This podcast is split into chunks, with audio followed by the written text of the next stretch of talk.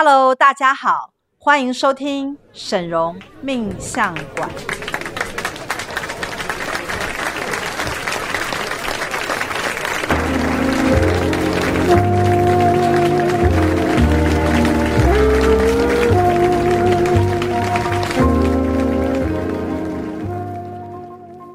Hello，大家好，我是沈荣魔法命理学院的沈老师。Hello，我是大齐老师。Hello，我是赵董。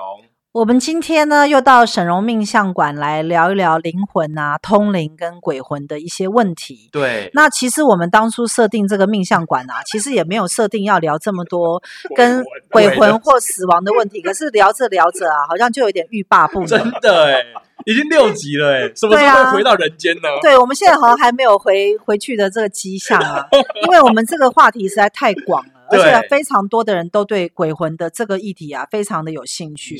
我们今天要来讲啊，就是自杀之后啊，这个鬼魂啊，到底是一种什么样的状态？对，因为其实很多的不管是宗教或是学派都会说啊，自杀的灵魂跟一般的灵魂在走的路会不太一样。好，那我们先来界定，就是说，如果一个人啊，他是跳楼自杀的话，那他的灵魂会不会反复的跳楼？你们觉得会吗？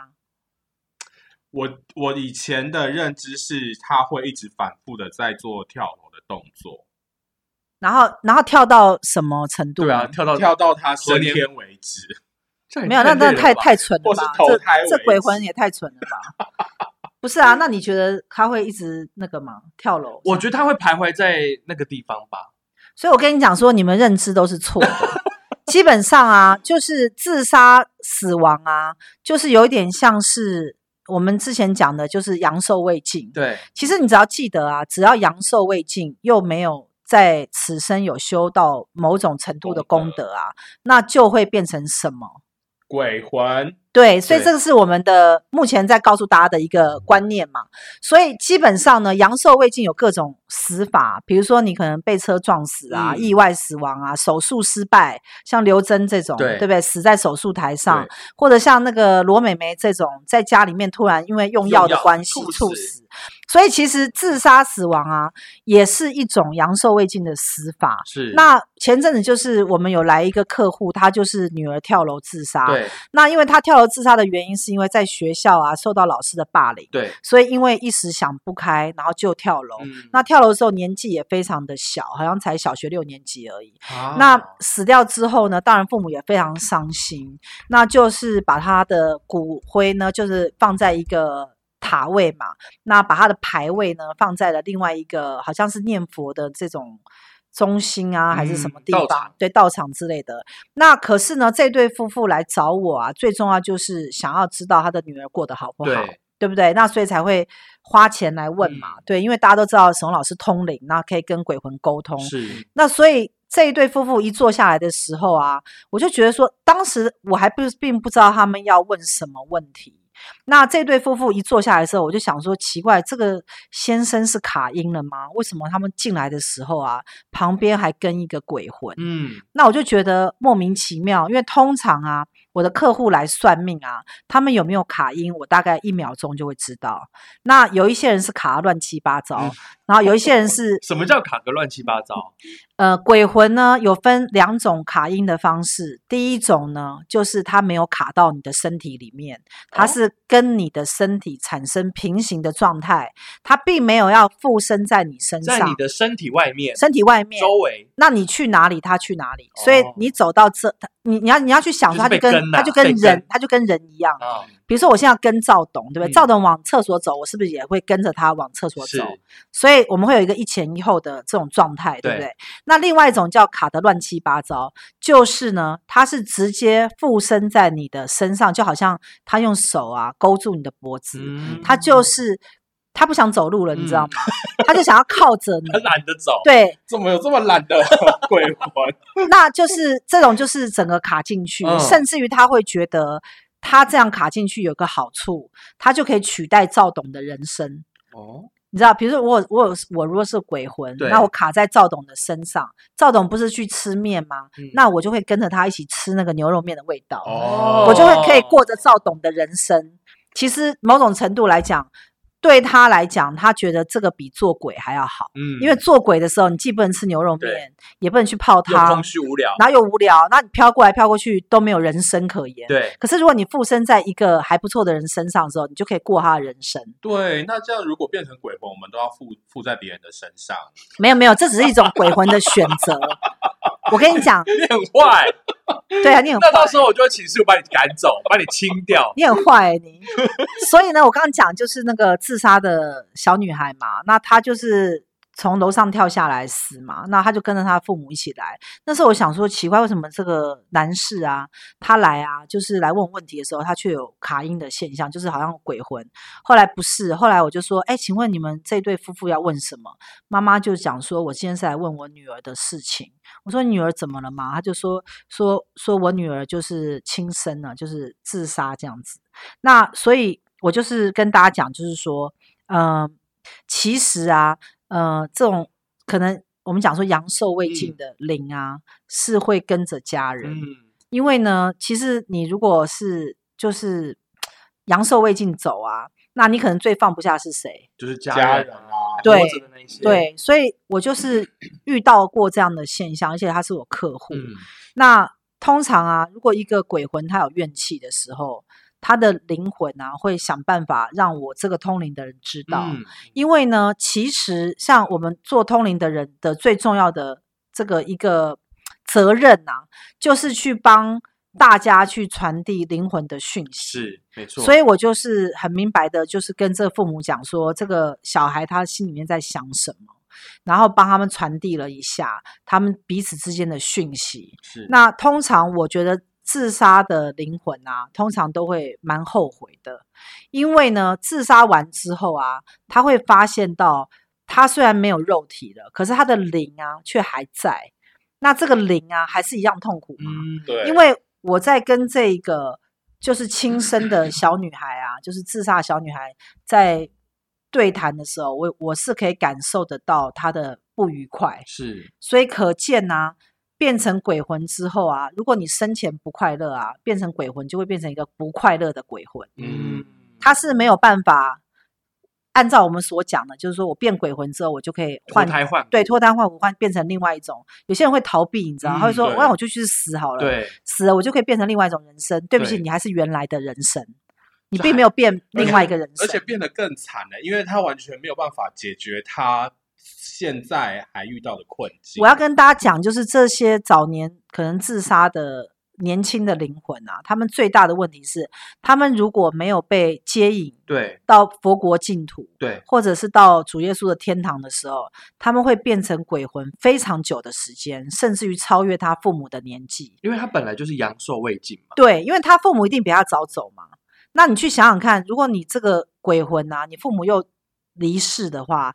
那你又是变成鬼魂，你你其实会在地球上待非常久的时间。那这个时候呢，他就会到什么样的状况？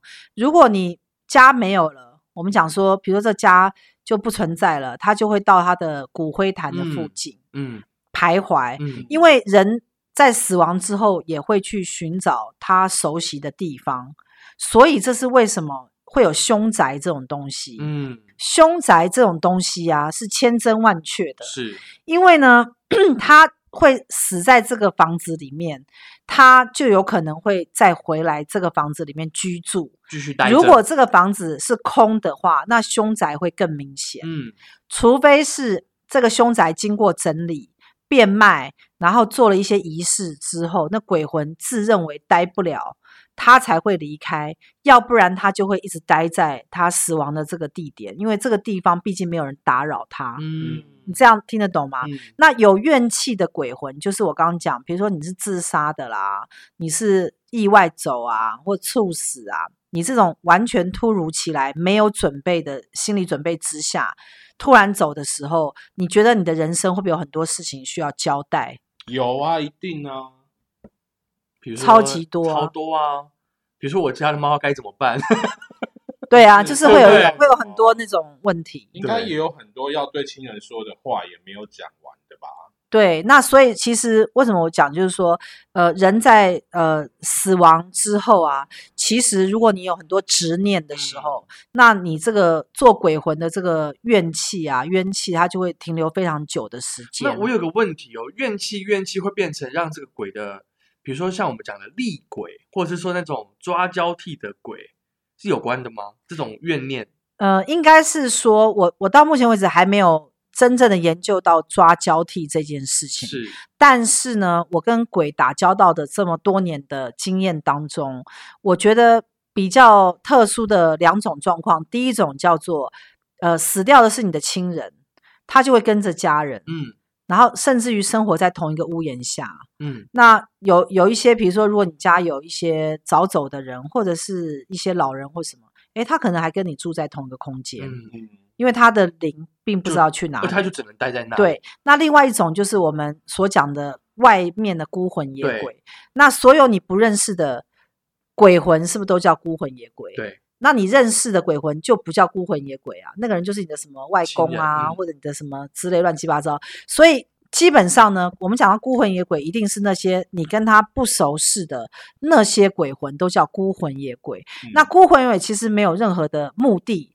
有好处，它就会聚集；嗯，没有好处，它就会走。对，它的习性跟人有点类似，它会有一点好奇心。所以呢，我刚刚讲说有好处，它会聚集，对不对？对。所以如果你弄很多贡品，你觉得他会不会来？会。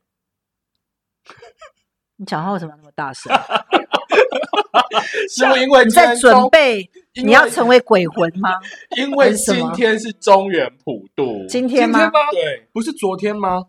今天吧，好，不管，反正呢，基本上呢，我刚我先问你们是尝试性问题嘛，对不对？好处很多，一定要来啊。对，那我问你，如果一个人啊，他一直在念经，然后他说我要回向给四周的孤魂野鬼跟好兄弟，你觉得那个鬼魂会不会聚过来听他念经？会，然后得到他要念经的那个好处、功德。对，还有一点就是很多人经常会问，到底烧纸钱？嗯。烧那些元宝啊、纸钱啊、莲花啊那些贡品啊，到底鬼魂有没有办法收得到？我先跟大家讲，应该是这样讲，就是说这些东西是不是都要烧化掉之后，那它烧化掉一定要经过一个东西叫做火，对，有没有？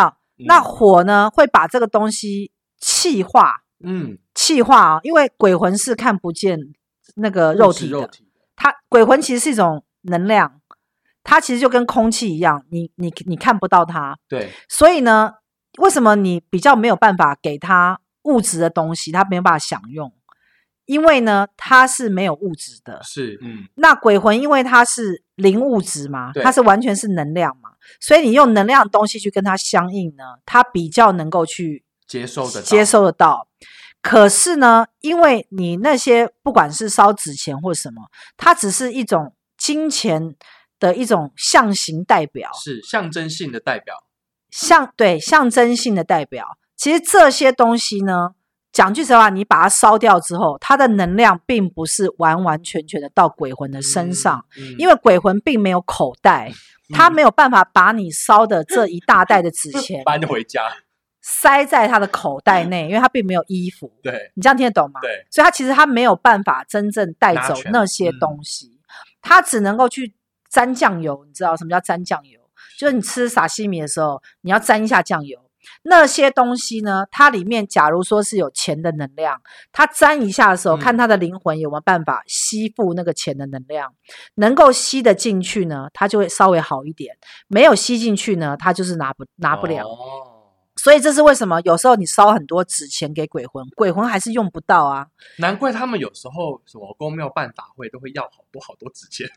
对啊，就是那些纸钱烧多哦，烧非常非常多。那其实如果有效的话，一张也有效啊，嗯、不是吗？对对，对不对？对。那你不如烧信用卡好了，烧信用卡只要一张卡嘛，你用那个纸纸板做一张卡，来，这是那个无限卡，好不好？无限卡就是没有上限，我们不需要烧纸钱，还帮他设定那个回馈。对，然后呢，还有红利回馈，可以积点哦，换赠品哦，对不对？换一支新的 iPhone 哦，我觉得这样真的蛮不错的，对不对？所以呢，其实呢，我要跟大家讲，就是说，你烧万千的纸钱，不如生前做功德。嗯，因为那个小女孩，我刚刚讲说自杀的小女孩，是跟着她父母一起来到我的魔法学院现场。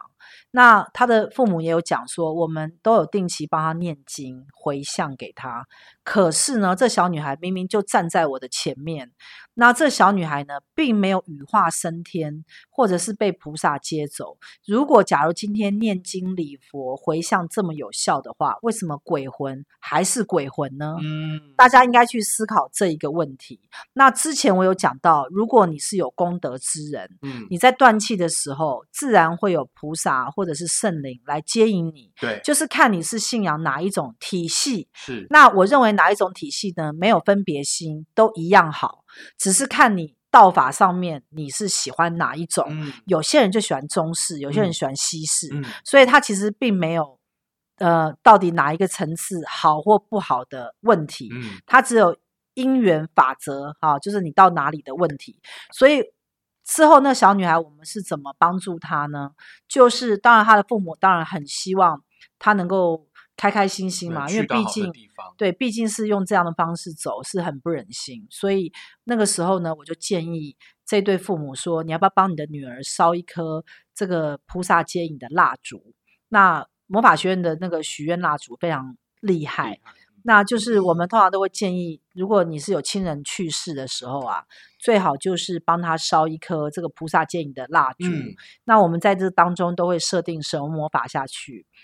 那设定了之后啊，很快哦，我们就会上面写说某某某好，然后要请菩萨去接引他去佛国净土啊，如此这般，然后都写清楚。对，好，写清楚之后呢，我就当场试验给这一对父母看。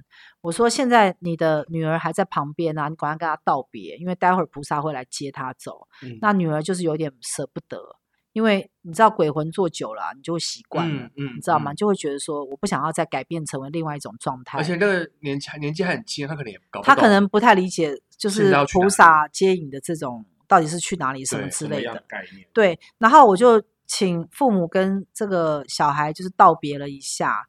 那妈妈当然也是很爱女儿，就会跟女儿讲说：“你待会儿跟着菩萨走啊，嗯、去修行。”我觉得这是对死去的亲人最好的一种方式，嗯、就是请菩萨去照顾他。因为我们在世的亲人啊，不论帮他念多少经、回向给他都没有用。对，因为其实你此生啊，就是有多少修行，死后就是业随身。嗯、好，万般带不走，唯有业随身。嗯，那你有业的时候呢，其实这个时候。在世的亲人已经帮不了你了，你最好的方式呢，就是要请比我们人类更厉害的高灵，就是我们所谓的菩萨或者是圣灵来接引。那看你是信仰哪一个系统。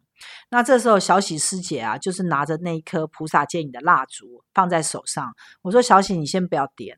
然后呢，我说我先试验给你看，待会儿你的女儿就会被菩萨接引走。那我说，因为你们不通灵，所以你们必须得信任我。嗯，那我是通灵的人，我也不会骗你。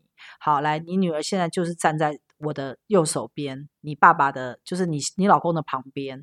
那现在请你们跟他道别，他们就开始做了一番道别。那现场的气氛很哀凄，嗯，为什么？因为这才叫真正的生离死别，嗯，嗯，你知道吗？就是你真正要走了，了对。那他有问我，他说，那他他妈妈有问我说，那这个女儿要是被菩萨接走之后。那以后是不是就再也不会相见？我说基本上就是，因为他被接到佛国净土之后，他就会去修行。对，修行之后，他又换一个更好的肉体回来。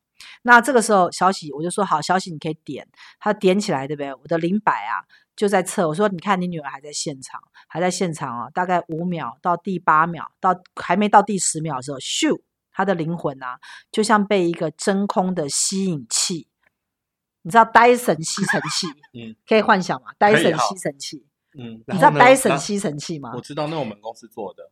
是哦，嗯，好，那反正呢，菩萨接引就是像戴森吸尘器，它会瞬间把这一个鬼魂、这个灵魂啊，直接用真空的方式，直接唰一下吸上去。真的假的？就是用吸的啊。你以为是慢慢派一条船，然后还要坐上船，然后慢慢荡走吗？对，是。你们想太多了。有一个人来接他之后，然后他才慢慢的。然后他坐着莲花船，然后划着桨，说我要走了，拜拜，拜拜。然后呢，然后我们还要跟他挥手挥个二十分钟，并没有，并没有。基本上菩萨接引啊，是什么样一种感觉？就是。假如说这个鬼魂在魔法学院的现场，嗯，那我们帮他烧一颗菩萨接引的蜡烛，那呢，大概在十秒钟之内。那因为我们跟神明有连线，嗯、那我们发愿要帮助这个地球上万万千千的人类，所以呢，我们就是有神的大能，我们也跟神明有合作。那就是蜡烛一旦点上之后，十秒钟之内，这个灵魂呐、啊，我们讲说这个自杀灵魂本来还在现场，然后照我们讲，大概第八秒还第九秒的时候，他就会。嗖一下就被吸走，所以灵摆马上就马上就就呈现鬼魂不在现场，横线的状态。对，我说你女儿走了。那通常啊，鬼魂在的时候跟鬼魂走的能量是不一样的。所以呢，本来这个小女孩还跟着她父母在一起，但是被菩萨一旦接走之后，现场能量就是整个干净的，有一种拨云见日的感觉，就是没有鬼魂的能量。哦，那这样太好了啊！所以等于是这一个小女孩得救了。嗯，她等于是你们不用再我说我我就我就想说，请菩萨去接引一个死去的灵魂啊，比你现在再去花钱叫那些道士啊念经，然后每一年要办各种法会去回向给这些人，嗯、我觉得这些钱呢、啊，你都可以省下来，嗯、因为他已经去佛国净土，你在做这些东西都是不必要的。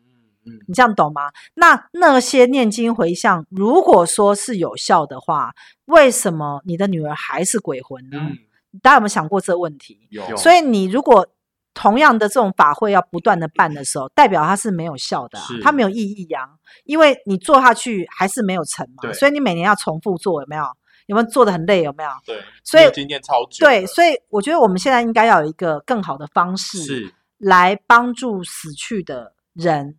的灵魂，那因为沈嵘师傅不可能认识各种各样就是往生的人，那那些人也没有来，他的家属也没有来找我。像有一些艺人啊，嗯、我就是会知道他已经是鬼魂。嗯、好，比如说像我们今年好多去世的，哦、像刘真啊，嗯、那个罗罗佩颖啊，这些都是呃今年。二零二零年去世的嘛，高以翔也是在今年。对，那这些都是阳寿未尽。是，那阳寿未尽呢？其实就是我我我刚刚讲说一定会变鬼魂嘛。如果你没有被接引走的话，因为你就没有下一步了。那真的太好了啊，我生前也不用做什么功德，烧一颗蜡烛，我就可以被神佛。好，那你要知道哦，这个的立立论基础就是说，我们按照我们的魔法系统，我们可以派菩萨或者是。这个圣灵接你上去，可是接你上去的时候，你只是不在地球待着，但是你现在待的地方，假设是佛国净土好了，你你觉得你上去佛国净土啊，那你生前的业力跟到佛国净土的业力是一样的业力还是不一样？来，请回答。一样。对，好，那你并没有改变嘛，你只是从那个第第一层一层楼，然后直接到第十二层楼嘛。对，你现在懂吗？你的人是一样的人，对，你的业力是一样的业力，对，你的能量是一样的能量，你只是不待在一楼。你待在十二楼的概念，但是十二楼它有一个大型的佛堂，对，这个佛堂里面呢，就会强迫你一定要在这边念经跟修行，因为那个地方呢，就是一个修道院。如果你是走东方系统，对，如果你是东方系统的话，对不起，请你上去就要跟所有的护法、跟菩萨一起念经修法，甚至还要去上课听道。等到你呢，完全都了解了这种智慧，开智慧之后呢，可能才能再随着你的业力，再换一套新的肉体下来。哦，你这样懂吗？所以很多人会问，上去那里是好的。很多人会问我说：“哎，那上去之后会不会下来？”嗯、通常呢，因为灵魂它是一个不断进化的过程。对那不管你去到哪里，最终的目标呢是回到源头。对，对吗？对。那回到源头，它是一个非常大的智慧的能量场。是。这个智慧呢，超过你我他。三人的智慧所能想象，因为它是神性的智慧。对，那即使像我这样执掌魔法学院，也只能窥探一点点的智慧。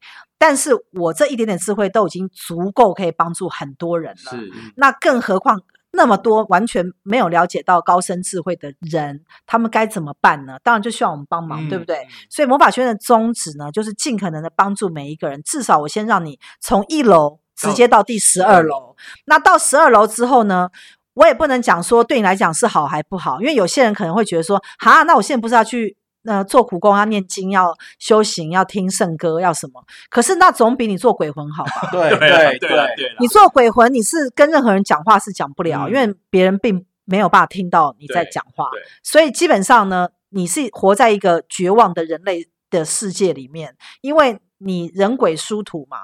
你只要是成为鬼魂啊，你就没有办法跟人讲话，因为多数的人是不通灵的。而且这样听起来，上去再下来，因为刚刚师傅有讲到换一个肉体，或许这种经验有去过上面的十二楼的人，是那个回来地球的时候，可能命会比较好一点。我觉得啦，就是有一些比较可能。就是说，对修行有一些概念的人啊，他再度回到这个地球之后啊，他就是可能可以有一些使命，嗯、可能他了悟了一些东西，那他可能就会在这个地球上再度投生的时候，他可能就会变成一种圣人啊，嗯、或者是什么，就是说，对，那因为我刚刚讲说，灵魂的最终的目标是在地球或者整个宇宙，就是去进行一趟旅程，是，那这旅程要学习神性的智慧之后，要回到神性。